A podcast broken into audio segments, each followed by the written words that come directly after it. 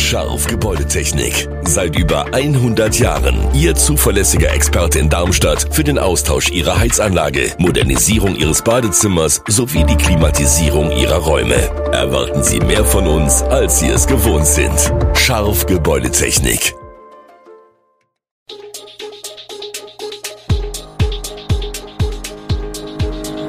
Gude, unser morgendliches News Update. Das Wichtigste aus Südhessen für Sie im Überblick. Guten Morgen aus Darmstadt an diesem 6. Juli. Schlemmermeier im Darmstädter Karree schließt, der Rheinheimer Teich wird wieder belüftet und die Lilien verpflichten einen neuen Stürmer. Das und mehr hören Sie heute im Podcast. Wir starten in Darmstadt. Hier wird die Schlemmermeier-Filiale im Karree geschlossen. Diese Nachricht erhielten die sechs Mitarbeiterinnen und Mitarbeiter am Mittwoch. Wie Insolvenzverwalter Dr. Michael Jaffe mitteilt, ließ der inflationsbedingte Rückgang der Nachfrage bei Lebensmitteln dem Feinkostfilialisten Schlemmermeier keine Wahl. Elf von bundesweit 14 Filialen müssen mit Eröffnung des Insolvenzverfahrens voraussichtlich Ende Juli schließen.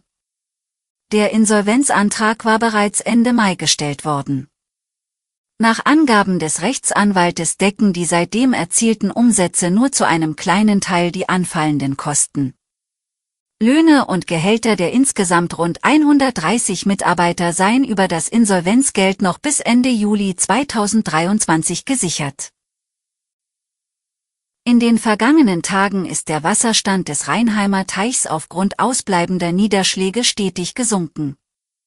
Gleichzeitig verschlechterte sich die Wasserqualität durch eine enorme Algenblüte. Deshalb werden noch diese Woche Belüftungsanlagen in den Rheinheimer Teich eingesetzt. Ein erneutes Umkippen des Teichs mit einem Fisch- und Vogelsterben soll durch das Einsetzen der Aquapilze vermieden werden. Wasserproben hatten jüngst gezeigt, dass Grenzwerte überschritten sind. Darum werden nun Belüftungsanlagen in dem Teich installiert. Sobald die Sauerstoffsättigung einen Grenzwert überschreitet, werden die Belüftungsgeräte eingesetzt. Durch die Aquapilze soll der Sauerstoffhaushalt in einem Teil des Gewässers so weit stabilisiert werden, dass es nicht erneut zu einem Fisch- und Vogelsterben kommt. 2022 hatte es eine lange Trockenperiode gegeben. Als Folge der hohen Wassertemperaturen und des fehlenden Niederschlags nahm die Sauerstoffkonzentration im Rheinheimer Teich drastisch ab. Dies wurde durch eine massive Algenblüte hervorgerufen. Infolgedessen verendeten viele im Teich lebenden Fische. Dabei kamen aber auch Wasservögel ums Leben. Erinnern Sie sich noch an den Streik der Lkw-Fahrer auf der Raststätte Gräfenhausen an der A5? Die Fahrer klagten über miserable Arbeitsbedingungen und ausgebliebenen Lohn. Dorthin war dann vom Spediteur ein Sicherheitsdienst namens Witkowski Patrol geschickt worden. Nun ermittelt die Staatsanwaltschaft Darmstadt auch wegen eines möglichen Verstoßes gegen das Kriegswaffenkontrollgesetz. Bei den Vorwürfen geht es um das gepanzerte Fahrzeug, mit dem die Witkowski Patrol aus Polen angerückt war. Der Besitzer der Spedition hatte den Trupp wohl angeheuert, um zu seinen Lastern zu gelangen. Erst nach einem wochenlangen Streik kam es zu einer Einigung. Gegen den Trupp ermittelt die Staatsanwaltschaft wegen Landfriedensbruchs, Verstoßes gegen das Versammlungsgesetz und des Verdachts der Körperverletzung. Zudem prüft nun eben die Staatsanwaltschaft, ob es sich bei dem Fahrzeug um eine Kriegswaffe handelt, die illegal eingeführt wurde. Dessen polnischer Hersteller AMZ Kutno fertigt auch Militärfahrzeuge, das gepanzerte Modell wurde für Patrouillen in gefährlichen Gebieten entwickelt. Der Wagen dient Detektiv Rutkowski auch zu Marketingzwecken. Zudem seien darin Messer und Pfefferspraydosen sichergestellt worden. Wir blicken noch einmal nach Darmstadt. Seit einem Jahr informieren sich Berufsschülerinnen und Schüler der Friedrich-List-Schule für ihren Politikunterricht mit einer hochwertigen Nachrichten-App über aktuelle Fragen.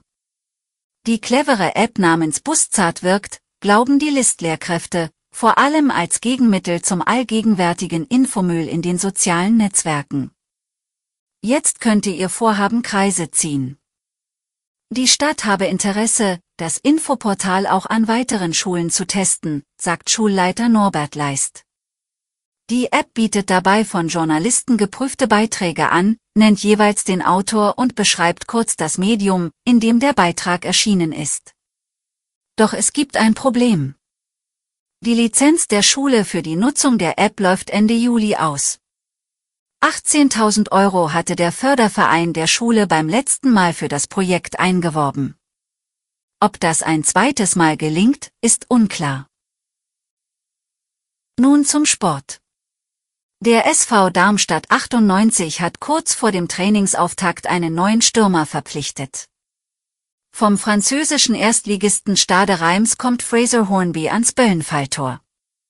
Der 23 Jahre alte Angreifer unterschrieb einen Vertrag bis Juni 2027. Der in England geborene Schotte stammt aus der Jugend des FC Everton. Vor drei Jahren war Hornby dann für zwei Millionen Euro nach Reims gewechselt. Nach Leihstationen bei Aberdeen FC und dem belgischen Club KV Ostende soll der 1,95 Meter große Angreifer jetzt in der Bundesliga für den SV 98 auf Torejagd gehen. Derweil hat Ex-Lilie Yassin Ben Balla einen neuen Verein gefunden. Der 27-jährige Mittelfeldspieler, dessen Vertrag in Darmstadt im Sommer ausgelaufen war, spielt künftig für den SV Sandhausen in der dritten Liga. Die Frage nach dem Sinn oder Unsinn der Bundesjugendspiele wird seit einigen Jahren leidenschaftlich diskutiert. Ab kommenden Schuljahr sollen nun die Regeln zumindest für die Grundschulen etwas lockerer werden. Statt des bisherigen Wettkampfes soll es ab 2023-2024 für die Klassen 1 bis 4 in den Disziplinen Leichtathletik und Schwimmen verpflichtend Wettbewerbe geben. Das heißt, nicht mehr so sehr der leistungsorientierte Wettkampfgedanke soll dann im Mittelpunkt stehen, sondern eher die sportliche Betätigung an sich. Beim Geräteturnen können die Schulen dagegen auch weiterhin zwischen Wettbewerben und Wettkämpfen wählen. Durch das neue Format werde es möglich, die individuellen Fähigkeiten der Kinder stärker in den Mittelpunkt zu rücken und damit auch bewusster zu fördern, lobt etwa der Landessportbund Hessen das Konzept.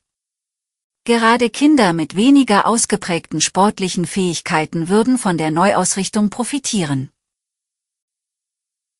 Alle Infos zu diesen Themen und noch viel mehr finden Sie stets aktuell auf www.echo-online.de. Gute Südhessen ist eine Produktion der VRM von Allgemeiner Zeitung, Wiesbadener Kurier, Echo Online und Mittelhessen.de. Redaktion und Produktion die NewsmanagerInnen der VRM. Ihr erreicht uns per Mail an audio.vrm.de.